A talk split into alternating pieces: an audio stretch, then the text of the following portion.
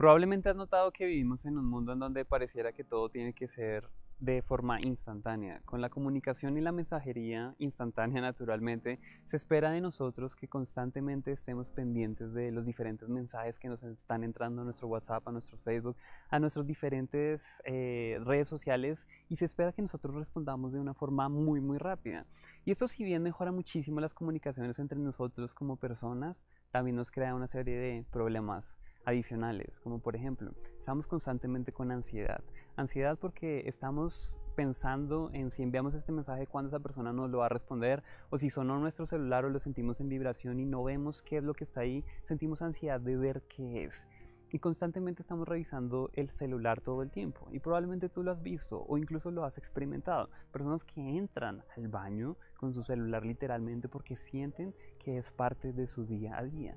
De hecho, hace poco me llegó un mensaje muy interesante de uno de mis mentores, que se llama John Reese, diciendo que por tercera vez y ya definitivamente iba a cerrar su cuenta personal de Facebook. Y uno de los argumentos más importantes que le hallo de la razón de por qué él quiere cerrar Facebook es porque decía, la mayoría de nosotros estamos utilizando las redes sociales para mostrar nuestra vida perfecta, para mostrar, eh, si yo por ejemplo estuviera tomando una selfie acá en este, en este lugar tan lindo en el que estoy en este momento, y como constantemente estoy compartiendo este tipo de contenido, pareciera que mi vida fuera perfecta, pareciera que, eh, que mi vida fuera, estuviera llena de experiencias, de momentos divertidos, de momentos felices, etcétera, etcétera. Pero en realidad no es así. Y no es que no tengamos una vida feliz, sino que la vida está llena de muchas cosas, tanto positivas como negativas.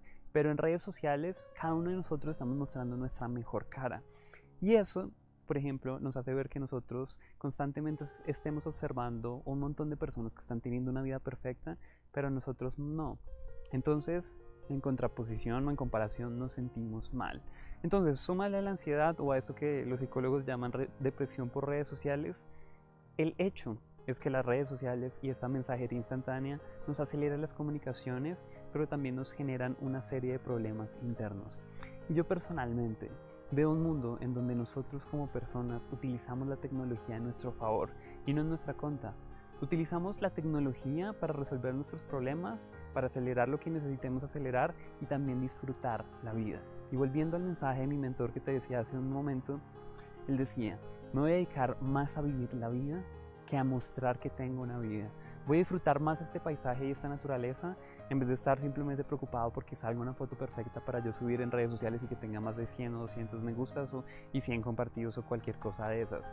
Entonces, en este video te quiero dejar dos tips prácticos para que tú puedas utilizar la tecnología de una forma muy inteligente. Y es, toma tu smartphone y desinstala cualquier aplicación que constantemente te esté generando notificaciones rápidamente, como por ejemplo los Facebook, Instagram, incluso el mismo WhatsApp. Y si no la puedes desinstalar, entonces por lo menos desinstala las notificaciones constantes.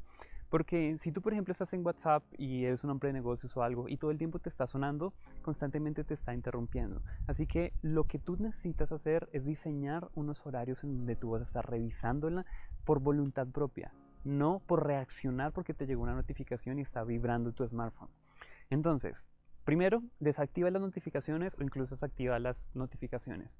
Yo en mi smartphone, de hecho, no tengo la aplicación de Facebook, no tengo la aplicación de Messenger y no tengo muchas aplicaciones que antes sí tenía y a las que sí estoy utilizando constantemente que me mandan notificaciones constantes, le he desactivado las notificaciones para que yo pueda estar simplemente cuando quiera y cuando sea el horario, voy y veo qué es lo que ha sucedido para responder inteligentemente. Segundo, cuando estés con alguien importante, por favor, deja tu teléfono o apagado o en modo silencio o incluso ponle el modo avión para que no te entren notificaciones. Es muy incómodo el estar con una persona que está en su smartphone cuando tú quieres estar compartiendo con ella. Te puede pasar con tu esposa, con tus amigos, con tus hijos, etcétera, etcétera. Y ellos merecen tu atención y tu presencia constante. No hay nada más feo que, y los he visto, papás queriendo jugar con sus hijos y los hijos están jugando solos. Y el papá está con su smartphone enloquecido, como un zombie, viendo las notificaciones de lo que está pasando en Facebook, etcétera, etcétera. Cuando lo que está pasando que realmente es importante es que su hijo está queriendo atención de él como papá o como mamá. O como mamá. Y eso te puede pasar con tus hijos, con tu esposa, con tus amigos, etcétera, etcétera. Ten momentos en tu día donde estés realmente conectando con otras personas sin que la tecnología nos interrumpa ese momento de conexión tan vital. Así que Pon en práctica esos dos tips y te prometo que eso literalmente va a cambiar la experiencia de cómo la tecnología realmente te se pone en tu servicio y no viceversa. Yo soy Julián Castañeda y espero que estos tips te hayan gustado. Hasta luego.